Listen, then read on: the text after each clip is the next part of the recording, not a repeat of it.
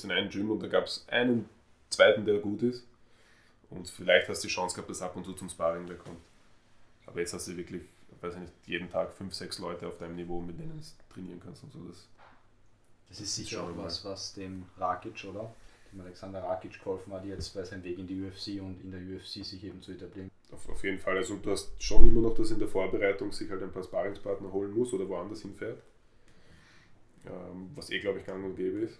Ähm, aber er hat auch mittlerweile bei uns ein paar Jungs, mit denen er trainieren kann und mit denen es gut funktioniert. So in jedem Bereich halt, im, im Grappling mit dem, im Stand-Up mit dem und so. Mhm. Und Alex hat das auch halt voll den Weg gegeben, dass jeder gesehen hat, okay, es, es, es ist möglich. Davor UFC so der heilige Gral. Keiner weiß, wie komme ich dorthin oder kann ich das oder wie funktioniert das. Und da sieht man der Alex, der nur in Österreich trainiert hat, außer halt mal Trainingscamp dort und so, dass er so weit kommt, das ist schon eigentlich Wahnsinn. Wirklich, ja. ja. Stimmt. Und leider kennen noch immer zu wenig Österreicher. Ja, das stimmt. Ja, er ist jetzt Nummer 4 oder Nummer 5 Weltrangliste, also ich glaube Nummer 4 Contender, das heißt Nummer 5 Weltrangliste. Wie ein Dominik Thiem zum Beispiel im Tennis. Ähm, ich vergleiche den Alex immer mit Marcel Hirsche irgendwie, weil der auch so ein, mhm. vielleicht nicht das größte Talent auf der Welt ist, aber so ein hartes Arbeitstier und so fokussiert ist und Alex ist genauso. Also ich habe viele Leute im Kampfsport kennengelernt, aber er ist wirklich der disziplinierteste. man sagt immer Disziplin, Disziplin, aber keiner ist so wie der Alex. Ähm, und das heißt nicht nur beim Training, sondern auch in seinem ganzen Leben halt. Ähm, wo andere Leute halt nach dem Kampf hast halt so, man sagt Cheat Day oder manche halt zwei Wochen cheaten. Beim Alex bedeutet Cheat Day, dass er ganz normal isst, aber sich eine Nachspeise gönnt. So, das ist ein Cheat Day. Also der ist, der ist so, sein ganzes Leben halt voll nach dem ausgerichtet. Und deswegen ist er auch dort, wo er ist. Ja, und das mit den Medien, äh, das war auch ein bisschen ein Grund, warum wir halt YouTube begonnen haben, weil ich habe immer ein bisschen ein Problem gehabt damit, jahrelang, das, das kennt ihr auch sicher, man, man, man hört von Leuten, hey, äh, keine Zeitung interessiert sich für uns, niemand schreibt über das Kämpfen, niemand interviewt den oder den, äh, wir haben keine Sponsoren, ein Fußballer kriegt so und so viel Geld und, und wir trainieren viel mehr, wir bekommen gar nichts. Und das stimmt alles, aber es bringt halt niemandem was, wenn du so, dich so in diese Opferrolle haust. Und, und äh, ich glaube, das Problem ist, dass viele im Sport auch nicht verstehen, wie die Sachen funktionieren. Es, es gibt bei der Zeitung sitzt kein Typ dort und denkt sich, ah, ich habe noch nie in meinem Leben darüber berichtet, aber vielleicht sollte ich über MMA schreiben. Ähm, ich glaube, dass da viel zu wenig, ähm, es gibt einfach noch nicht die richtigen Leute in dem Umfeld. Das könnten die, die, Promo, die, die Promotoren oder die, die Leute, die halt veranstalten oder die Gymbetreiber die müssten eigentlich die Zeitungen ansprechen und sagen, hey schaut, kommt vorbei, wir haben das, wir machen das. Ähm, ist von beiden Seiten halt schwierig. Und gerade in Österreich ist halt Kampfsport noch nicht dort, wo es hingehört, damit wir alle davon irgendwie cool leben können. Und warum sollte jetzt irgendjemand da voll drüber berichten, wenn es anscheinend die breite Masse nicht interessiert? Es ist halt sehr schwer, diesen Sprung zu schaffen und ich glaube, dass der nicht nur die Medien oder irgendwelche Sponsoring-Unternehmen oder whatever, dass nur die in der Verantwortung sind, sondern vor allem wir halt, die Sportler, die Trainer, die Veranstalter und die Gymbetreiber. Und ich glaube, das passiert noch ein bisschen zu wenig, weil auch niemand die ganz checkt, wie die Sachen funktionieren. Also, wir haben auch immer gesagt, hey, warum, warum ist der nicht in der Zeitung oder warum berichten sie über den nicht? Dann haben wir gesagt, okay, machen wir es selber halt, auch wenn es nur YouTube ist. Schauen wir, wo es hingeht. Ja, es bringt auf jeden Fall was, weil wie viele Abonnenten habt ihr jetzt momentan? Also für YouTube-Verhältnisse ist es eh relativ wenig, aber ich glaube für einen österreichischen Kampfsportkanal äh, 11.400 oder so, 11.000. Mhm. Ich glaube für einen österreichischen Kampfsportkanal ist es. Ist schon ganz cool. Ich würde okay. sagen, 11.400 Leute habt schon mal überzeugt, dass das Ganze ganz cool sein kann. ja, ja. Und wenn man sich jetzt 11.000 Leute an einer, an einer Stelle, also an einem Platz versammelt, dann ist es eh schon ganz cool. Oder wenn 11.000 Leute bereit sind, so äh, Eintritt zu bezahlen, um Kämpfe zu sehen. Dann Was beim Kämpfen finde ich auch cool ist, wir haben das oft miterlebt, wenn wir an einem Abend uns mit Freunden treffen, auch Freundinnen, die noch nie was mhm. mit dem Kampfsport MMA zu tun haben und dann schaut man sich halt so eine Fight Night an, vielleicht nebenbei beim Essen oder so. Die Leute, wenn es das ein bisschen hypst vor und so, die können sich schnell für das begeistern, weil Kämpfen ja. ist sowas, du musst nicht viel verstehen, damit du weißt, okay, die zwei sind die, was schauen müssen, dass halt einer gewinnt und du darfst das, das und das. Das hat schon Potenzial, glaube ich. Ist halt dann, wenn es zu sehr Grappling-lastig wird, für die Leute, die sich nicht auskennen, dann so, ah, jetzt tun sie wieder am Boden rumkuscheln. Ja. ähm, dann muss, das muss man halt ein bisschen Aufklärarbeit leisten. So. Aber ich glaube, gerade Kampfsport ist, hat so viel Potenzial, Leute zu begeistern. Ich glaube, viel mehr sogar als viele Mannschaftssportarten. Äh, es ist halt immer so einfach, man muss die Leute daran gewöhnen oder irgendwie heranführen. So. Aber, aber so die Geschichten, die im Kampfsport passieren, das hast du in keinem anderen Sport. Stimmt. Sei es jetzt Trash Talk oder whatever, aber das, das ja, ist auch ein bisschen immer wie so ein Computerspiel oder so. Apropos T- Trash Talk, was sagst du zum Jake Paul Kampf gegen Money ähm, Mayweather. Money Mayweather, genau. Nein, Logan, Logan Paul gegen Money Mayweather und Jake Paul gegen McGregor. Wobei das noch nicht fix ist, was Ja, ich- das ist noch nicht fix, aber was sagst du generell zu dem Ganzen? Ja, ist halt, also für mich als, als Kampfsport-Fan und Kampfsportler ist halt Bullshit. Komplett, ja. Ähm, von unternehmerischer Seite wird es für die halt Sinn machen irgendwie. Da werden so viele Leute so viel Kohle damit verdienen. Aber es hat halt jetzt nichts mehr mit, mit Kampfsport oder so zu tun. Money Fights halt, Ja. so wie du schon gesagt hast. Wir haben ja schon auch darüber geredet, es beleidigt irgendwie auch so, so einen hart arbeitenden Profisportler. Ja, ganz viele andere Boxer. oder? Ja, Bo- Boxer, MMA-Kämpfer. Es beleidigt dich, wenn es irgendjemand, der es noch nie gemacht hat oder einmal, Hm, So sich dann Bühne, dahin stellt und 300 Millionen kriegt. Das ist, das ist schon krass, ja. Und das Geld kannst du bei uns, weiß ich nicht, wie viele Sportler 20 Jahre sponsern. So. ähm, nichts mehr Sorgen machen. Wenn es dem Sport an sich irgendwie hilft, damit es bekannter wird und so, ist okay, aber ich, das glaube ich in dem Fall halt nicht. Also so, so wie, das hat man auch bei uns voll gemerkt, wo McGregor voll der Star geworden ist, war auf einmal jeder bei uns, hey, ich will jetzt MMA trainieren und so. So ganz viele Leute, die nie mit mir über Kampfsport geredet haben, ja, glaubst du, wird der McGregor gewinnen? Sag ich, nein, ich glaube nicht. Ähm, also ich war bei uns im Gym, es ist schon so ein Hype gewesen. Und ähm, wo der McGregor, ich finde, mich hat er überzeugt, wo er den Alvarez geschlagen hat. Davor war ich immer noch so, ja okay, Jose Aldo, da war viel Glück dabei. Ähm, er hat schon, wie er ihn ausgemacht hat, perfekt gemacht. Aber wie gesagt, nach 13 Sekunden oder was das war, K.O. gehen, da gehört auch immer ein bisschen Glück dazu. Ähm, dann gegen Chad Mendes. Und ich habe gesagt, der Kampf wird so sein, die werden ein bisschen herumtun, dann wird er am Boden liegen und am Boden voll verprügelt werden. Und die erste Runde war genauso. Und in der zweiten Runde ihm, glaube ich, die Luft ausgegangen, dem Mendes, der auch den Kampf zwei Wochen vorher angenommen hat. Und dann hat der McGregor ihn K.O. gehabt, da habe ich mir schon gedacht, okay, trotzdem Hut ab, wenn er eine Runde wirklich, der hat wirklich viel kassiert auch. Ähm, Und dann gegen Alvarez, wo ich mir sicher war, okay, der Alvarez ist schon nochmal ein Level drüber und der McGregor hat ihn komplett aufgemacht. Da habe ich gesagt, okay, der, der Hype ist for real. und äh, dann haben wir haben auch, glaube ich, ein Video gemacht, äh, Khabib gegen McGregor. Unsere, unsere Vermutungen und viele haben gesagt, McGregor, Alex hat, glaube ich, sogar gesagt, McGregor gewinnt. Ich, vielleicht irre ich mich, ich weiß jetzt nicht. Ich habe mir das Video vor kurzem angesehen.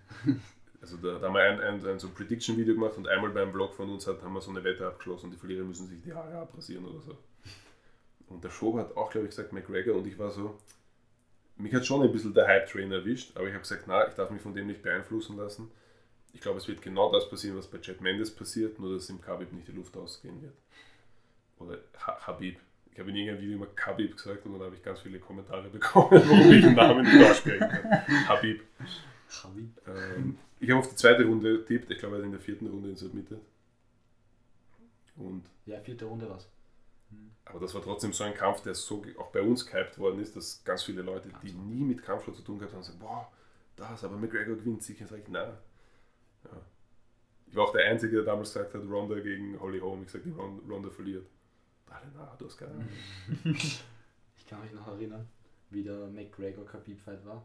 Das war einer der ersten MMA-Events, die ich mir mit Freunden gemeinsam angesehen habe. Genau, das stimmt voll. Und da, da sind wir daheim gesessen, das war damals noch in der Nähe von Bischofshofen in einem kleineren Dorf und war schon relativ spät, wann hat das angefangen? Um zwei, drei in der Früh und auf einmal läutet an der Tür. Und ich schaue raus und dann stehen drei, vier Bekannte da. Ich habe die eh kannt, aber nicht gewusst, dass die kommen. Dann haben sie, na, sie wollen sich auch diesen Kampf anschauen, der ist jetzt um Zahlen, ob sie mitschauen können. Am Schluss sind da 15 Leute, die noch nie MMA gesehen haben, in meinem Wohnzimmer gesessen. Geil, das, das ist schon cool.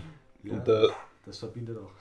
egal ob man den McGregor mag oder nicht, der hat schon viel für den Sport gemacht. Ich finde es halt immer dann schwierig, wenn man mit diesem Trash-Talk und mit den Sachen voll übertreibt oder dann kommen halt andere Leute, die sich denken, oh, ich muss das jetzt wieder McGregor machen und aus dem Nichts auf einmal voll Trash-Talken. Wenn es cool ist, wenn es witzig ist, so wie Chael Sonnen teilweise, was was noch cool. Aber es gibt immer eine Grenze, wo es dann nervt, finde ich. Ja. Und es ist leider in der UFC anscheinend so, dass du es oft brauchst. Ich weiß nicht, beim, beim Colby Covington war das so. Den wollten sie aus der UFC entlassen. Sie haben gesagt, ja, der nächste Kampf wird wahrscheinlich dein letzter sein. obwohl er nicht schlecht ist. Mhm. Der ist ein guter Kämpfer. Und dann hat er auf einmal begonnen, eine Make America Great Again Kappe zu tragen und hat voll viel getrash talks und auf einmal haben viele Leute sehen wollen, wie er aufs Maul bekommt und dann haben sie gesagt, okay, wir können ihn nicht rauswerfen, jeder will ihn kämpfen sehen. Und da ist dann auch die Frage, okay, vielleicht müssen es manche Leute machen, keine Ahnung. Und es gibt Leute, die halt, ich weiß nicht, kennst du ja noch John Fitch? Mhm. Der hat, glaube ich, nie Trash Talk gemacht, kommt aus den Ringen, hat den langweiligsten Stil, den es gibt. Also wirklich Takedown, Lay and Pray. Keinen einzigen Schlag, Round and Pound. Und er hat sieben oder acht Kämpfe in Folge so gewonnen dann hat er einen Kampf verloren, sofort entlassen aus der UFC. und ich als Ringer konnte mir nicht einmal die Kämpfe von ihm anschauen. So, ja. es ist schon viel Showbiz. Das, das es ist viel. Geschichten erzählen einfach. Ja. Und bei Pride hat es mir noch besser gefallen. Jetzt bei One FC finde ich es auch sehr cool, wie die das machen. Weil die haben noch mehr so diesen, diesen Respekt vor dem Kampfsport und diesen Bushido-Gedanken und sowas. Und äh, generell die Japaner, die haben, die haben ja sowieso voll voll einen anderen Zugang, den ich, den ich cool finde. Mein Lieblingskämpfer aller Zeiten war immer Genki Sudo. Kennst du den noch? Nein, noch nie gehört. Der, der, ist, der ist der geilste Typ. Der könnte eigentlich vom Alter her heute noch kämpfen. Der hat auch im Pride kämpft, im K1 hat er kämpft, gegen, gegen Burka hat er sogar kämpft, glaube ich. Und hat auch in der UFC kämpft. Kommt ursprünglich aus dem Ringen, glaube ich. Wie spricht man aus, den du gerade genannt hast, den Burka, gell? Burka, ja. Das ist ja, damit die Leute sich auskennen, einer der, glaube ich, oder der legendärste Thai-Boxer ja. überhaupt, oder kann man sagen? Ja, also sicher der bekannteste und erfolgreichste. Es gibt so Leute, die sagen, in Thailand gibt es viel bessere Leute als ihn, aber er wurde halt auch so ein bisschen gepusht, weil er ein, ein, ein charismatischer Typ ist und man gewusst hat, okay, mit dem kann man Kohle verdienen. Aber er ist schon der bekannteste, legendärste Typ. Ich mochte immer am meisten Jotzen Clive Fairtex, ist auch ein sehr guter Thai-Boxer. Und ähm, Genki Sudo auf jeden Fall, komplett irrer Typ, äh, kommt aus den Ringen, aber hat gutes Stand-up gehabt. Sehr unkonventionell sich bewegt, ähm, hat in der UFC, glaube ich, drei Kämpfe gemacht. Ich glaube, einen verloren oder sogar alle drei gewonnen, ich weiß nicht mehr, aber gut, also der, der war sicher ein Prospect. Und der war aber so immer voll verrückter philosophischer Typ. Und er war irgendwo auf Trainingslager oder irgendwo im Ausland und geht auf eine öffentliche Toilette und auf der Toilette ist so ein Graffiti und da ist gestanden, It's time to walk away. Und dann hat er seine Karriere beendet. das war sein Grund. Das ist auch. Und man kennt ihn ein bisschen, der hat immer nach dem Kampf, haben ja viele Leute eine Flagge und der hat immer eine Flagge, wo alle Flaggen oben sind, die es gibt. Das ist cool. Und in der Mitte ist immer gestanden, We are all one. Also der war voll so ein philosophischer Dude. Und ich glaube, der Nerd war sein Kämpfername. Das ist mein Lieblingskämpfer aller Zeiten. Sicher nicht der beste Kämpfer aller Zeiten, aber ich ich fand ihn immer cool. Müsst ihr euch ein Highlight dann anschauen oder so, der, der ist verrückt. Da hat es auch noch diese Freak-Fights gegeben in Japan. Ich glaube, Genki Sudo dürfte so im Taco sein Gewicht sein, 66 Kilo. Und da gibt es einen Kampf von ihm gegen Butterbean. Kennst du den? Ja. So ein 200 Kilo Boxer.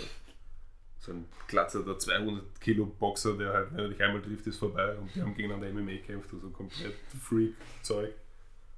Aber das wäre damals noch beim, bei diesen Pride-Turnieren, glaube ich, waren das mit dem Gracie. Ich weiß nicht, was für ein von ihnen das war. Der erste, der damals mitgemacht hat. Die haben ja auch noch diese ohne Gewichtsklasse ja. 2 Meter Leute gegen einen 1,60 großen. Oder Fedor gegen, wie, wie hat der geheißen? Hongmang Choi. Der Fedor macht einen Armbar. Und der Fedor ist, also sein ganzer Körper ist wie eine Hand von dem anderen Typen und er hebt ihn auf und will ihn so runterschütteln. Ich weiß nicht, ob diese Freak-Fights so heute cool wären, aber damals war schon witzig. Ja, früher waren es die Freak-Fights, heute sind es die Money-Fights. Ja, obwohl es viele Money-Fights gibt, die ich gern sehen würde. So. Also jetzt nicht Jake Paul oder Logan oder wie die alle heißen, sondern so in der, in der UFC selber. Also Adesanya gegen John Jones zum Beispiel. Mhm. Ah, da gibt es schon interessante Kämpfe, die man machen könnte. Das ist halt die Frage, ob, ob ich finde es ein bisschen schade, wenn, weil ihr dann jetzt überlegt habt, da Adesanya ins Light Heavyweight und gleich einen Titelkampf kriegt. Ist halt für uns ein bisschen schade, weil da muss der Alex warten. Mhm. Und theoretisch ist jetzt gerade die Chance so groß wie noch nie, dass er einen Titelkampf bekommt. Also wenn er den Santos schlägt, dann kämpft er um einen Titel oder einen Kampf zumindest noch. Ich habe gehört, dass da der Pole, mhm. wie heißt er, ähm, der gegen ihn den Titel jetzt kriegt. Ja, der, jetzt, der ist jetzt UFC Light Heavyweight ja. Champion. Der ist ja schon fix mit einer Lasagne für den nächsten Kampf, glaube ich. Haben sie gesagt, dann haben sie wieder gesagt, doch nicht. Jetzt doch muss nicht. er gegen Texera kämpfen. Wahrscheinlich, weil Texera auch nicht mehr der mhm. Jüngste ist, so wollen sie noch einen Titelkampf geben. Texera ist aber auch ein, also ich habe gegen Smith, ich habe mir gedacht, ja, Texera hat keine Chance. Der hat den Smith so verprügelt, dass Das der Smith während dem Kampf die Zähne ausgespuckt hat und gesagt, hey, du schlägst mir die Zähne aus und sagt, ja, sorry Mann, was soll ich machen? da habe ich mir gedacht, okay, aber Texera verliert sicher gegen Santos, keine Chance, dann besiegt er den Santos auch auf einmal. Also echt Respekt. Und jetzt kämpft er eben um den Titel. Angeblich, ich weiß nicht genau, was Light Heavyweight jetzt am Plan ist. Alex gegen Santos, auch urspannend. Ich weiß, die haben vor Jahren schon einmal gespart miteinander in, in, im All-Stars-Team in Stockholm. Beim Sparring hat sich der Alex nicht so schlecht an, aber Sparring ist Sparring und Kampf ist Kampf. ist wieder was anderes. Das wäre die Chance für den Alex quasi, gell? dieser Kampf. auf jeden Fall. Also wenn er den schlägt, dann, wenn nicht Adesanya dazwischen kommt, wird es Sinn machen, wenn der, wenn der, der ähm, Prohaska seinen Titel verteidigt. Heißt der Prohaska? Wer ist der Pole. Pole? Nein, Bla Blankowitz. Blachowitz, Blachowitz. Ja, ja. Wer ist der Prohaska? Ist, der, ist das der Jiri? Ich kenne nur einen Herbert Boraska. Ja, das ist der die UFC. Ich komme auf Prohaska. Ja, Blachowitz natürlich. Ähm, ich fand den Kamp- Kampf gegen Race so, so smart von ihm, weil der Race ist halt ein unheimlicher Techniker und der Blachowitz hat sich einfach mit ihm prügelt. Und Körperkicks, glaube ich, waren viele dabei, gell? Ich kann mich an den Kampf nicht wirklich erinnern. Wir haben ihn gemeinsam angeschaut, gell? Das war der Vorkampf zu Costa versus Adesanya Mhm. damals. Der schwer habe ich da nicht gesagt, besser wird's nicht mehr, oder? Das Ja, war der, stimmt, wo ich gesagt habe, besser wird's nicht mehr und dann war es auch so, weil Die ganze Rippenseite war ja offen. Costa gell? demoliert worden ist, das war Mhm. so easy. Also ja, der lässt das so leicht ausschauen, der Adesanya. Ist auch ein geiler Typ, Adesanya. mhm, auf jeden Fall. Was ein extrem geiler, ein extrem geiles Matchup wäre, Rakic gegen Adesanya. Das würde ich, Voll. da würde ich sehr viel zahlen, dass ich Vielleicht. das sehen darf. Machen Sie wirklich, Adesanya kriegt den Titel, er kann in seiner Gewichtsklasse, gegen wen soll er den Titel verteidigen? Der hat, glaube ich, jeden schon geschlagen dort. Ja. Es gibt den einen, ah, ich schaue in letzter Zeit so wenig UFC, ich kann mir den Namen nicht merken, ist das der O'Neill oder so? Es gibt einen, wo er gesagt hat, den könnte Ja, er noch diesen- kämpfen, der hat aber jetzt verloren. Der Schwarze meinst du? Ja, Ja, ja, sicher. der hat jetzt verloren gegen den, der was eh schon mal, glaube ich, den Titel hatte und gegen Adesanya verloren hat. Schaut sich kein, ich kenne keinen Namen. Ich schaue, also früher habe ich wirklich jede UFC Fight Night, jede, jedes UFC Event angeschaut, aber in letzter Zeit. Ja, es mir nur mit die großen Sachen an und so. Ja, wenn der Adesanya wirklich den Titel im Light Heavyweight holt und er kämpft gegen Alex, wäre wär schon geil. Dann gewinnt der Alex und dann kämpft der John Jones gegen Alex. und dann haben wir alles erreicht, was man erreichen kann, glaube ich, in der UFC. Dann wird es in Österreich auch in die Höhe schießen, denke ich. Hoffentlich. Hoffentlich, ja. Hoffentlich immer. Aber wenn wir schon beim Thema sind, ich bin überzeugt, MMA wird noch größer werden in Österreich. Man sieht jetzt, wie sich entwickelt. Und es gibt immer mehr Leute, die mit irgendeinem Kampfsport im so Teenageralter anfangen, ob es jetzt Boxen oder irgendein Grappling-Sport ist. Stell dir vor, du redest jetzt mit einem, weiß nicht, 13, 14 Jahre alt, der geht vielleicht ein bisschen Kickboxen oder ein bisschen Judo und der hat irgendwie das Ziel, dass er mal MMA-Kämpfer wird. Was wirst du denn mitgeben auf dem Weg? Weißt du, was für eine Sportart soll er unbedingt gleich mal anfangen oder irgendwas, was wichtig ist für den Weg so zum Kampfsportler? Also wenn wirklich sein Ziel ist, äh, MMA-Profi zu werden, würde ich sagen, hey, es sind im Grunde genommen drei Sportarten halt. Im Stand-Up ist es Thai-Boxen, am Boden ist es, ist es äh, Grappling oder halt BJJ, Nogi, BJJ. Und Ringen oder Judo, eine der Grappling-Sportarten, entscheidet halt, ob es Boden oder, oder Stand ist. Ähm, ich würde sagen, probier alles aus. Das, was dir am meisten Spaß macht, das trainiere mal am Anfang Vollgas, weil da hast du auch den schnellsten Erfolg. Ähm, Die anderen Sachen sollte man, also wenn wirklich das Ziel ist, MMA zu kämpfen, sollte die anderen Sachen auch immer nebenbei ein bisschen, aber es ist eh meistens so, eine, eine der drei Sachen taugt am meisten und da entwickelst dich voll. Ähm, Ich glaube, es ist immer wahrscheinlicher, dass man von MMA in Zukunft leben kann und dass man da irgendwie weit kommt. Ähm, Wenn mir jemand sagt, er will UFC-Champion werden, sage ich, hey, cool, aber es ist halt wirklich nicht easy. Ich weiß nicht, wie viele wie, von 1000 Leuten, wie viele wirklich einmal in die Top 10 in der UFC kommen. Man sieht das ja, es gibt fast kein Gym auf der Welt, das zwei Champions hat oder so. Ich glaube, das äh, AK hat es damals gehabt mit Cormier und, und Habib. Ähm, es gibt so viele gute Leute auf der Welt, es gibt so viele Gyms, es ist, es halt, die Konkurrenz ist auch in den letzten Jahren so massiv gestiegen. Wenn man sich jetzt anschaut, Ultimate Fighter 1, da könnte jeder von uns in der UFC heute kämpfen. Ähm, aber das ist dasselbe, wenn man sich ein Fußballspiel von vor 30 Jahren anschaut. Stimmt. Das ist so wie bei uns Unterliga oder, na okay, vielleicht nicht in Österreich, aber, aber ähm, der Sport hat sich halt voll entwickelt. Also es ist wirklich schwer. Ich sage trotzdem jedem, wenn du es machen willst, mach's, probier's, es ist nicht unmöglich. Viele sagen, ja, ich bin 20, hat das überhaupt noch einen Sinn? Da ist erstens die Frage, wo willst du hin? Und, und ich glaube, gerade weil MMA so vielseitig ist, wenn du für dich einen richtigen Stil entwickelst, ist alles möglich halt. Ich bin mir sicher, es gibt viele Top-MMA-Kämpfer, die in einem Bereich nicht gut sind. Aber die schaffen es trotzdem durch ihren Stil, dass sie jedes Mal durchkommen. Rakic hat ja auch ziemlich spät mit Grappling begonnen, oder? Ja, also, also BJJ hat er, glaube ich, ziemlich schnell begonnen zum Trainieren. Äh, das, was eh in Österreich immer voll gefehlt hat, das, das Ringen im MMA.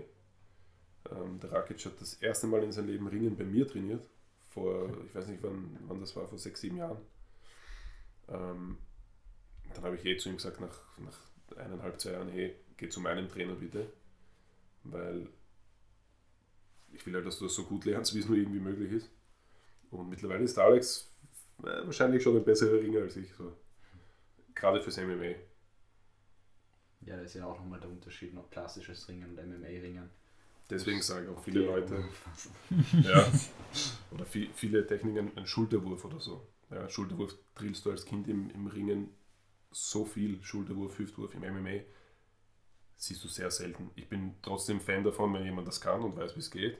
Ähm, aber ein Schulterwurf im MMA ist halt schon sehr riskant. Da muss der Moment passen, wenn du es verkackst, hat er den Rücken. Mhm. Ähm, drill lieber Double Leg. In der Zeit, wo du einen Schulterwurf lernst. So. Aber, aber was, was ich halt damit sagen will, ist, dass, dass viele junge Leute immer sagen, ja, aber ich kann nicht alles so gut lernen. Da gibt es einen, der kann so gut ringen und da gibt es einen, du musst nicht alles so gut lernen. Du musst es nur schaffen, für dich zu verbinden.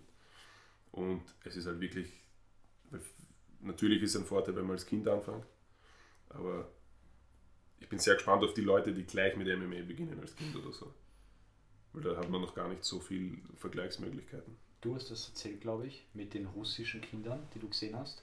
Die, oder hast du mir das erzählt, die direkt als Kinder. Gibt's nee, es gibt schon russische ja. MMA-Kämpfe, also da, ich, ja. mit 8 oder 10 stehen die da schon im Cage eigentlich. Das ist also, ja, da weiß, da da weiß ich nicht, ob, ob das cool ist. So. Ich weiß nicht, ob das cool ist, mit dem Alter sich so auf die Birne zu hauen. Ja, stimmt. Aber, Aber es schaut harmloser aus. Ich glaube, der hat noch nicht seine Kraft und es richtet weniger Schaden an, auf jeden Fall. Wahrscheinlich. Ich glaube, dass Grappling für die auch reichen wird. So. ja. Aber da wird noch viel nachrutschen. Ich glaube auch, also ich bin sehr gespannt, weil es gibt ja viele Leute, die sagen, hey, du musst einmal eine Disziplin meistern und darauf den Stil aufbauen.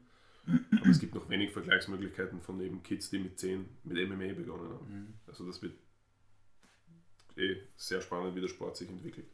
Selbst die Leute, die bei uns trainieren, wie der Machayev, der kommt aus dem Karate und macht seit drei, vier Jahren MMA so, ja. Und der ist auch schon auf einem sehr hohen Level. Und da kommen sicher noch ganz andere Leute nach. Ich sehe es auch bei uns im Kindertraining und sowas ich sehe auch, wenn ich, wo ich Ringen gelernt habe mit neun oder zehn Jahren, und wenn ich heute zehnjährige Kids bei uns sehe, die ringen, die, sind, die hätten mich verprügelt damals, die hätten mich so fertig gemacht. Ja, dieses, das technische Niveau steigt einfach, je älter eine Sportart wird, so enorm an. Beim Skifahren, wenn man sich nimmt, jetzt schaut man, dass die Kanten von den Ski auf einen Millimeter genau geschliffen mhm. sind. Vor 20 Jahren war es aus dem Holz oder was weiß ich was. Voll. Und die profitieren halt auch von, von, von den vorigen Generationen wo ich zum Ringen begonnen habe, wir hatten, wir hatten einen Trainer, ähm, der war für uns okay, aber international gesehen war das kein guter Trainer halt. Und wir waren halt alles Anfänger und ihr kennt es eh, wenn ich jetzt in einer Anfängergruppe trainiere mit lauter Anfängern, beziehungsweise ich war als erster dort von den Kids und dann kommen immer später andere Kinder dazu, das heißt, ich war immer der Beste. Und da lernst du halt nichts, du entwickelst ja. dich gar nicht. Und heute kommen die Kids ins Training, haben da schon fünf Leute, die schon richtig gut sind und haben halt die, die, die, die Lernkurve ist halt riesig. Und die haben halt schon die Leute, die jetzt seit 20 Jahren den Sport machen, als Trainer. So. Und mittlerweile haben wir auch aus dem Ausland Trainer in, in Österreich, die halt super High-Level sind. Ja. So wie unser Ringertrainer, der Ambasch, bei dem ich zum Ringen begonnen habe. Also der ist nach Österreich gekommen, da war ich 15 oder 16. Ich habe ein Jahr mit ihm trainiert und habe jeden in Österreich besiegt, gegen den ich Jahre davor nie Chancen hatte. So.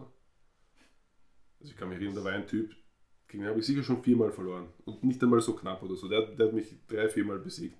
So wie im Judo, du hast immer dieselben Leute. So. Wir fahren auf ein Turnier und erste Runde äh, Auslosung, ich muss gleich gegen ihn kämpfen. Ich habe ein Jahr eben mit, mit unserem neuen Trainer trainiert. Und ich glaube, es war aber auch mental ein bisschen. Und haben wir gedacht, ja, okay, egal, ich prügel mich halt, schauen wir, was, was geht. Und ich habe aber gemerkt bei der Auslosung, der Typ war so ein bisschen erleichtert, weil er gewusst hat, ah, den habe ich schon dreimal geschlagen, hm. das wird nicht so schwer. Und ich habe mir gedacht, okay, ist mir egal, ob ich verliere, ich werde es das so schwer machen wie noch nie. Und der Typ hat gar keine Chance auf einmal gehabt. Und für den ist voll die Welt zusammengebrochen und an dem Tag habe ich gecheckt, was der Kopf halt ausmacht.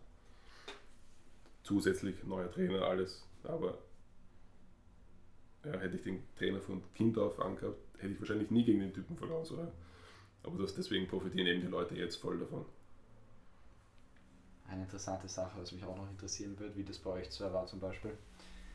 Ich habe das mal gehört und ich finde es stimmt, es gibt diese, diesen Zustand, den man hat im Training, der ist bei jedem ein bisschen anders. Bei manchen ist es so, du gehst rein und du freust dich schon richtig aufs Training, du bist mhm. dieser Trainingsweltmeister, der klassische, der jeden umbringt im Training und so. Und dann gibt es die, die gehen ein bisschen rein und denken sich so, ja, gemütlich heute, hoffentlich nichts Anstrengendes. Und die dann, wenn der Wettkampf und die Nervosität einkickt, dann sind sie eigentlich auf dem Level, wo sie hin müssen und performen. Und mhm. der, der vielleicht reingeht und sich schon voll aufs Training freut, der wird dann so überfordert durch diesen neuen Reiz beim Wettkampf, dass ihn dir zusammenbrichst und dir tausend Gedanken machst, overthinkst und so. Wie seht ihr das? Bei mir hat sich ein bisschen geändert. Ich war, glaube ich, als Kind eher im Training entspannter und beim Kämpfen besser. Ähm, später dann, wo ich ein bisschen älter war, da habe ich dann auch richtig, richtig trainiert halt. Ja, und beim Kämpfen war es mal so, mal so, aber das gibt es auf jeden Fall. Also ich sehe es im, im MMA ganz oft Leute, die halt im Training richtig stark sind und im Kampf schlecht oder umgekehrt. Es gibt Leute, die habe ich coacht, wo ich mir gedacht habe, ah, wieso kämpft der? Der ist überhaupt nicht auf dem Level, dass er da kämpfen sollte. Also. Und dann geht er in den Kampf rein und ist ein komplett anderer Mensch, wo ich mir denke, hey, was ist da los? ähm, ich weiß gar nicht, wie es bei mir jetzt wäre oder so glaube, jetzt im Moment bin ich wieder ziemlich faul im Training und würde mich so darauf ausruhen, ah, du kannst eh ringen, geh, geh kämpfen, du kannst eh ringen. Ähm, als Kind war es umgekehrt, da habe ich lieber kämpft als trainiert. Ja, wenn es gern, du musst gern wettkämpfen, dass du gut wirst, oder? Das ist bei uns auch so gewesen. Das ist eine gute Frage, ja. Ich glaube, man braucht eine Wettkampfroutine, auf jeden mhm. Fall. Das ist, glaube ich, das Wichtigste bei jedem Kämpfer. Und wie, wie du schon gesagt hast, es gibt Leute, die sind im Wettkampf besser und manche sind im Training besser. Ich habe halt bei mir gemerkt zum Beispiel, dass gerade die Tage, wo ich mich schlecht fühle und eigentlich nicht trainieren will die oder kämpfen will, ja, und das sind aber auch die Trainingseinheiten, wo ich eigentlich am besten kämpfe, komischerweise. Mhm. Jetzt gehe ich provokant an solchen Tagen noch länger trainieren oder kämpfen, besser gesagt. Und ja, Natürlich gibt es dann auch Tage, da ist man schon im Flow drinnen. Man weiß schon, wenn man aufsteht, heute ist ein Trainingstag, heute will ich trainieren, heute mhm. bin ich gut und dann ist man auch gut. Aber grundsätzlich, ja, und dann ja, kommt es darauf an, ist man, ist man zu nervös vor dem Kampf zum Beispiel. Das ist bei mir oft. Ich mag es, wenn Leute zuschauen beim Kämpfen, aber ich habe das Gefühl, dass ich dann schon vor der Matte einfach durch die, durch die Aufregung auch teilweise schon, dass mir die Luft fehlt. Weißt du, mhm. was ich meine? Mhm. So als würde mir die Aufregung die, die Luft die Wettkampfluft nehmen. Ist, ich habe auch manchmal Tage gehabt, wo ich einfach nicht kämpfen wollte.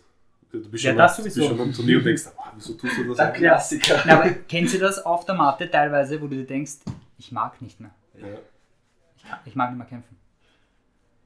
Ja, das gehört dazu wahrscheinlich. Hattet, hattet ihr Angst vorm Verlieren eigentlich beim Kämpfen? Früher extrem. Früher Vom extrem, ja. Verlieren als, ja. Ich, ich hatte nie Angst zu verlieren, sondern so komplett unnötig zu verlieren. Weißt du, so, so wo du verlierst, peinlich wo du verlieren. weißt, ja, so peinlich verlieren. Mhm. Wenn es da ist, der ist schon der Nationalteam Beste und du weißt, du bist noch nicht so gut, okay, dann hast du Das ist was anderes, ja. Aber, Aber, man darf nicht gegen einen, gegen einen verlieren, der wirklich offensichtlich. Ja, genau. ist das passiert letztes Jahr, aber reden wir nicht drüber. Aber das, das kommt vor, kommt, ja, das ist Kampfsport generell auch beim Judo eher sogar. Da kann alles passieren. Beim Judo. Stimmt, mit einem Wurf kann es ja. auch sein, oder? da kann man drüber stolpern. Bis am Rücken und vorbei. Mhm. Also beim Ring ist halt das Schultern, aber Schultern ist, glaube ich, noch schwerer als ein guten Wurf oder ein Lucky Punch oder so. Hat man auch gesehen, beim Darko war auch ein Lucky Punch bei der Austrian Fight Challenge Darko damals. hat den Kampf dominiert bis dahin. Extrem dominiert, technisch viel besser und dann war ein Lucky Punch dabei und äh, ja, noch das ist das am MMA. Es, es, ist halt auch immer ein bisschen zu einem gewissen Grad Glück. Ähm, also wir sind dadurch auf ein paar Sachen draufgekommen, die er im Training umgestellt hat der Schlag wird ihn heute nicht mehr treffen, weil der Darko hat damals halt bei bestimmten Bewegungen immer voll den Kopf hängen lassen und, und wenig Head Movement gehabt mhm. und so. Ja. Trotzdem ist natürlich ein, also der Typ hat das wirklich auf eine Karte gesetzt, er ist zurück, zurück, zurück und boom. Das ist halt auch ein undankbarer Sport, so ja. ja. Wir haben jetzt eigentlich ziemlich viele verschiedene Themen besprochen. Ja, voll durcheinander, ganz viel ja, Zeug quatscht. Ja. Aber ich glaube, es waren sehr viele interessante Sachen dabei. Und wir würden gern, das machen wir immer am Ende von den Episoden, mhm wir würden jetzt drei Fragen stellen einfach kurz so das erste, was dir dazu im Kopf fällt, einfach sagen, spontan heraus. Ist das okay für dich? Mhm. Sehr gut. Ich hoffe, voll was rein. Ich lese mal die erste vor. Okay. Welche Charaktereigenschaft, also darf einem Kämpfer nicht fehlen? Ähm, Sollte einem Kämpfer nicht fehlen? also natürlich so der Standard ist immer, dass man sagt Ehrgeiz und, und Disziplin. Ich glaube aber es ist auch so, so ähm, den Willen zu lernen halt. Mhm. Weil ich, ich glaube, egal wie lange du einen Sport machst, ähm, du lernst nie aus. Und ich sehe das oft bei guten Leuten, die, ähm, wir haben das manchmal, dass das einer, einer in der Vorbereitung ist oder man macht einen Gameplan oder so und sagen wir, hey, bei dem Typen musst du extrem viel kicken. Und er sagt, ja, aber ich kick nie. Sag, ja, aber bei dem Typen wäre es nicht schlecht, wenn man kicken würde. Ich habe das nie gemacht, ich kann das nicht. Ich sage, hey, du hast acht Wochen Zeit. Du kannst das auch. Ich habe das im Training eh gemacht, du hast es halt nicht für deinen Stil integriert. So. Und, oder oft, dass, dass jemand, ich sehe das auch bei Ringern sehr oft, sobald die ins MMA wechseln, trainieren die nicht mehr ringen. Weil die glauben, ich kann eh ringen, für was soll ich ringen lernen? Und ähm, dann hast du es auch bei uns im Gym oft gehabt, äh, ein Typ, einer der besten Ringer in, Österreich, ja. ähm, kämpft auch MMA. Im reinen Ringertraining wirft er den Taco die Das wollte ganze ich gerade Zeit. sagen, man muss halt dann gegen einen MMA-Kämpfer ringen, das ist was anderes. Und im MMA, MMA-Sparring wirft der Darko ihn auf einmal. Und äh, da kannst du noch so ein guter Ringer sein, aber du darfst halt nie aufhören, dich auch da zu entwickeln. Und ich finde es auch immer blöd, wenn einer aus einer Disziplin kommt, das ist deine Stärke, und sagt, ah, jetzt muss ich nur mehr das lernen oder das lernen. Sag ich, nein, gerade deine Stärke solltest du noch vertiefen. Warum magst du jetzt alles auf ein Level holen? Mach doch das weiter, was du gut kannst und mach das wirklich zu deiner Stärke. Sicher musst du die anderen Sachen auch lernen. So, ja. Aber viele machen sich einfach und denken sich, ah, ich muss nur mehr eine Sache trainieren. So. Ja. Okay, Frage Nummer zwei.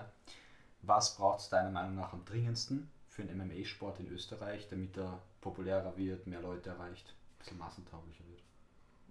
Ich glaube, das sind viele Sachen.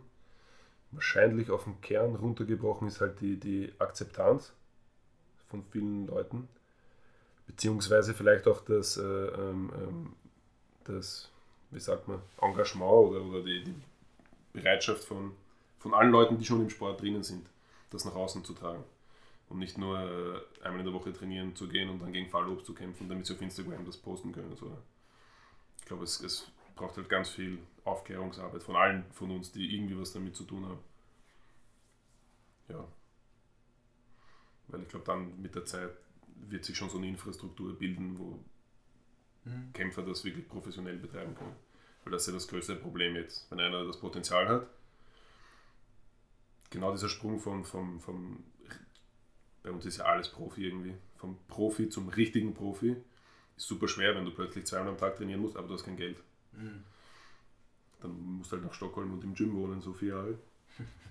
Kamza Chimaev-Style, oder? Genau. Und ich glaube, wenn die Akzeptanz da ist und das ein bisschen so ein Breitensport wird, was auch wieder ein paar Nachteile bringt, aber dann, dann ergibt sich das auch, dass Leute halt von dem Sport irgendwie leben können oder bessere Unterstützung erfahren. Aber es muss von allen Seiten ausgehen. Man kann nicht sich immer erwarten, hey, warum sponsert mich keiner? Ich, wenn ich jetzt ein großes Unternehmen habe und ich habe 10.000 Euro im Monat für Sponsoring, warum soll ich einen Kämpfer sponsern? Ja. Was, was Ja, bringt, das was, bringt mir das? natürlich. Den, den kennt niemand und der vermittelt auch nicht die Werte, die ich als Unternehmen vermitteln will. Deswegen muss man da irgendwie schon von der anderen Seite ihm entgegenkommen und sagen, hey, schau, aber das und das und das. Vielleicht fehlen auch die richtigen Manager bei uns, ich weiß es nicht, ob Management so ein großes Thema ist. Weil ich weiß es ja von der, von der Unternehmerseite, wenn, wenn, ähm, wenn jem- jemand kommt um ein Sponsoring, da kommt nicht der Sportler selber. Da steckt irgendeine Agentur dazwischen oder irgendein Manager dazwischen. Weil als Unternehmen ist es mir viel zu gefährlich, mit einem Sportler direkt zusammenzuarbeiten. Da muss irgendwas dazwischen geben, was ihm sagt, hey, mach das so, mach das so. Wie es in jedem anderen Sport ist. Also ich glaube nicht, dass ein, ein Marcel Hirscher zu Adidas anruft und sagt, hey, ich kann, ich kann voll gut Ski fahren. Gib mir Kohle, Bro. Und Unternehmen schauen sich das auch nicht an, wenn das nicht schön aufbereitet ist. Und ja. Ich glaube, das fehlt ein bisschen und es gibt auch, glaube ich, wenig Leute in unserem Sport, die noch die, die schon die Kompetenzen dafür haben. Es wird langsam immer besser, aber ja. Ja, wir sind auf, auf dem richtigen Weg, würde ich sagen. Damit zur letzten. Frage und meiner persönlichen Lieblingsfrage. Ich glaube, deine auch. Ist das meine Lieblingsfrage, oder wie? Ich glaube, das ist deine Lieblings... Ah, na, die kommt nachher. Okay. gespannt. Alexander Rakic, next UFC Light Heavyweight Champion of the World. Auf jeden Fall. Auf jeden Fall. Ja, sind wir schon alle drei jetzt derselben. Meinung. Also wenn es nicht nächstes Jahr passiert, dann in zwei Jahren oder in drei Jahren. Also ähm, Ich glaube, weil beim Alex sieht man halt ganz viele Sachen, die was dazugehören. Er, er ist super fleißig, er ist super diszipliniert. Er ist, äh, die Amis sagen immer coachable, also er lässt sich auch was sagen. Ähm, lernt sehr schnell. Lernt sehr schnell und, und er versteht das auch, warum er etwas machen muss und, und hat auch keine Scheu davor, neue Sachen zu lernen. Und er hat sich auch ein sehr gutes Umfeld geschaffen.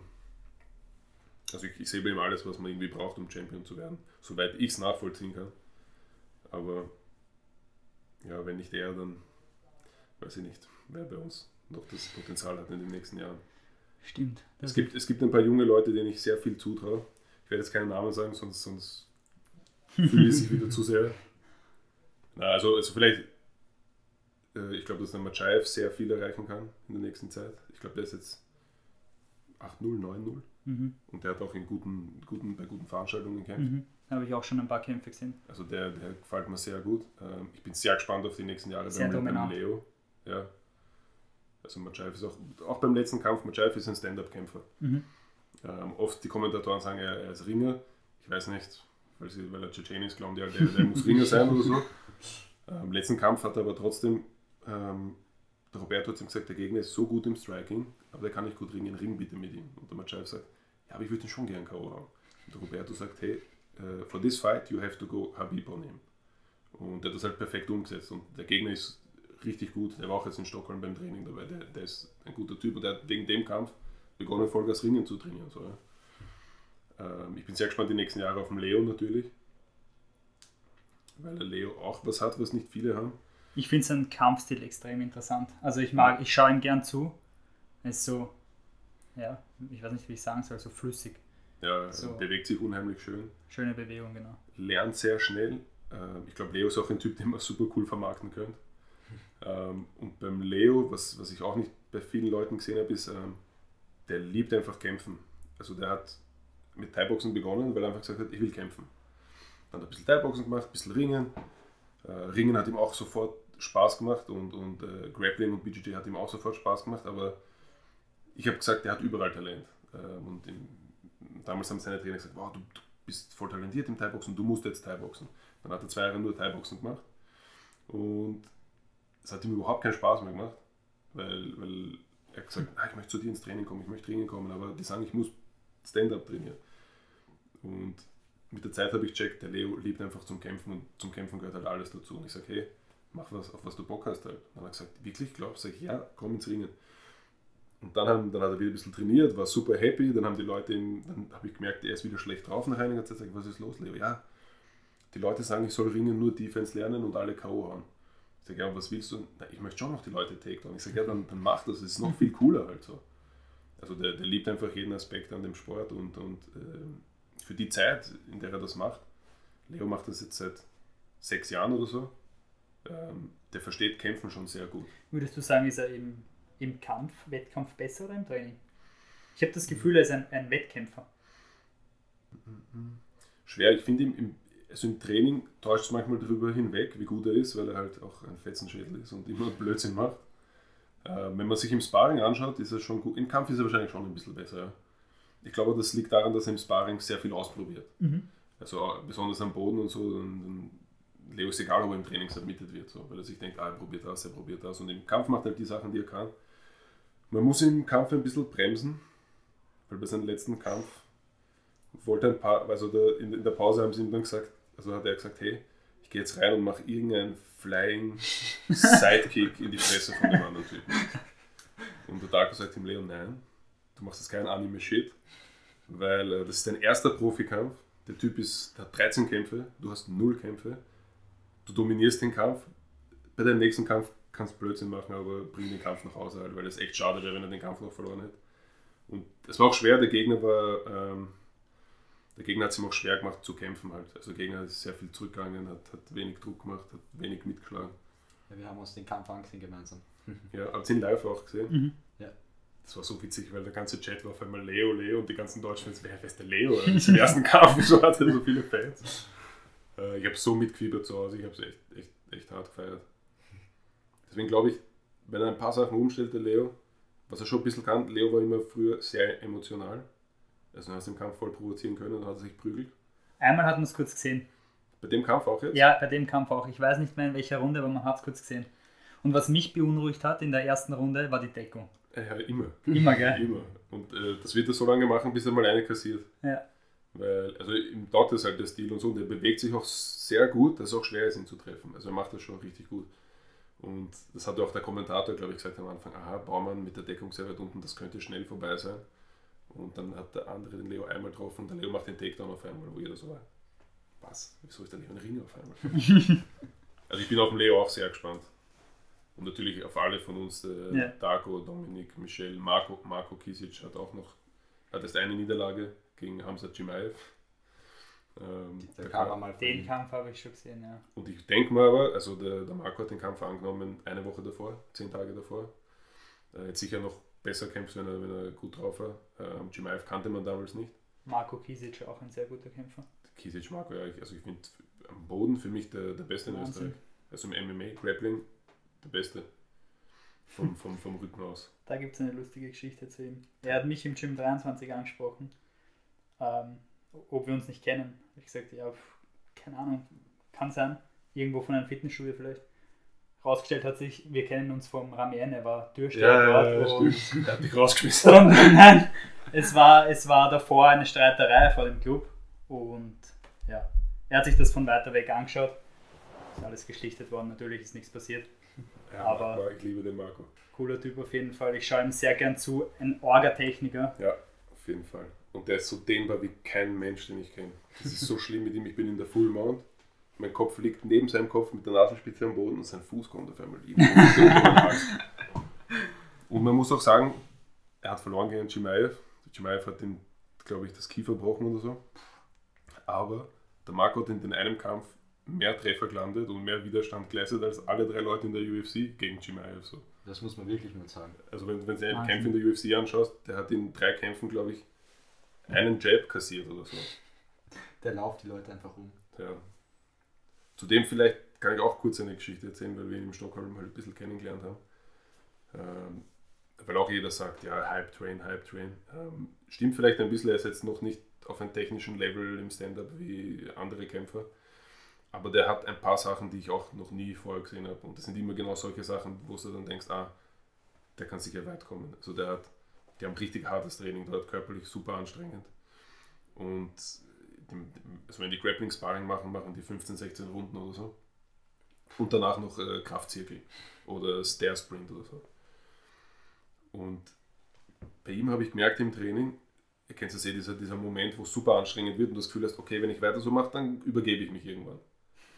Und das ist der Moment, wo ihm das Training erst Spaß macht, wo er dann voll auftritt und sagt, okay, dann schreit er einmal und dann geht es weiter. Und hat halt auch so ein riesen Selbstbewusstsein. Mhm. Ich habe das im Flow gesehen, im letzten. Wurde er kurz angeteasert. Und da hat man gesehen, der hat nach dem Training gefühlt mehr Energie als vorher. Ja, also das ich weiß nicht, vielleicht kommt er in so einen Flow rein. Ich glaube, das ist so. Und dann, wenn du merkst, er ist ein bisschen müde, dann schreit er auf einmal durchs Gym Pusht sich. und dann macht er gefühlt noch mehr als vorher. Und halt sein Selbstbewusstsein. Ich glaube, dass er im Stand-up sicher nicht schlecht ist, aber auch gegen Leute im Stand-up-Spar, die besser sind als er. Aber der hat so ein Selbstbewusstsein, dass er einfach alles sieht, keine Angst hat und super die Übersicht dann hat dadurch. Ich bin sehr gespannt auf ihn. Ja, es wird noch, wird noch interessant. Ja. Und ihr habt es alle gehört. Wir haben viele Namen genannt, von Leo bis Darko bis all, viele weitere. Wir werden alles dann später verlinken, dass ihr euch das anschauen könnt, vielleicht auf Instagram. Wir werden auf jeden Fall euren YouTube-Channel verlinken. Genki Sudo anschauen. Genki Sudo anschauen, genau, Highlights auf YouTube. Und ich glaube, ja, ich darf abschließend, abschließend noch sagen, dass wir uns echt gefreut haben, dass du heute da bist. Ja, ich habe mich gefreut. Für War mich ist auch, auch was Besonderes, so zu quatschen und ich muss immer aufpassen, dass ich keinen Blödsinn rede. Nein, ich Ja, glaube, Na, viel Blödsinn kann man nicht reden. Will. viel mehr wie wir nicht. Ja, danke Ja. auf jeden Fall für die Einladung. Zum Abschluss vom Podcast stellen wir immer eine Frage. Okay. Du kannst nur mit einem Namen antworten. Von wo der Name kommt, ist egal. Kann prominent sein, bekannter, Gegen wen ich aus, kämpfen will. aus der Schule. Wenn du unter MMA-Regeln, du hast ja gesagt, du würdest vielleicht einmal kämpfen. Mhm. Ähm, wenn du unter MMA-Regeln kämpfen könntest, Wie wem würdest du Person. jetzt einen Shoutout geben? Gegen wen ich kämpfen will? Wem gibt es das Shoutout? Oh, das ist wirklich schwer. Muss halt auch sagen, Shoutout an. Ich habe Das kann jeder sein. Aber ein Kampf vielleicht, den ich auch gern sehen würde, der wirklich funktionieren kann. Wo der andere sagt, weißt du was? Gegen den kämpfe ich. Das sage ich jetzt und dann muss ich ja wirklich kämpfen. Nein. Aber keine Ahnung. Gegen wen würde ich kämpfen wollen? In Österreich vielleicht. Einer hat heute schon gesagt, sein Lehrer, also wie gesagt, es ist alles, alles das, aber, aber die Lehrer, die ich nie mochte, waren meistens Frauen so. Die, die, für mich schlimm waren, meine Volksschullehrerin. Das war, also Volksschule war generell für mich ziemlich, ziemlich Horror. Ähm, aber es gibt. Wir hatten so einen Judo-Trainer, genau. Wir hatten so einen Judo-Trainer in, in der Schule. Ähm, das war, der war unser Philosophielehrer, mit dem würde ich mich prügeln. Ich weiß nicht, ob ich den Namen sagen soll. Äh, Naja. aber, aber, aber die Leute, die, die bei mir in der Schule waren, Polgerstraße, da gab es so einen Judo-Trainer, das war mein Philosophielehrer, mit dem habe ich mich immer gefetzt. Mit dem würde ich mich gern prügeln, ja. Falls Sie das hören, jetzt wissen Sie Bescheid. vielleicht, vielleicht kennt sie ihn noch sogar, aber vielleicht ist er schon zu alt. Hm. Aber da war immer so, er war Judo-Trainer, ich komme aus den Ringen, da war schon so die Rivalität ein bisschen. Und Na gut, aber dann, dann wissen, wir, wissen wir, wer es ist. Sehr gut. Leute, danke an der Stelle auch nochmal danke an den Miles, der sich um das ganze Technische kümmert, wie immer top. Also bleibt am Laufenden, Genau. macht es gut, Mixed oder? Martial Monkeys verlinkt man. Schaut euch ein paar Videos an. Holt euch den neuen Merch. Genau. Jawohl. Danke, danke für die Einladung. Ähm, und ja, vielleicht hören wir uns ja wieder mal. Hoffentlich. Freut Spätestens im mal nächsten Training gibt es dann wieder ein paar Fetzereien, oder? bauen. Auf geht's. Auf Wiederschauen. Tschüss.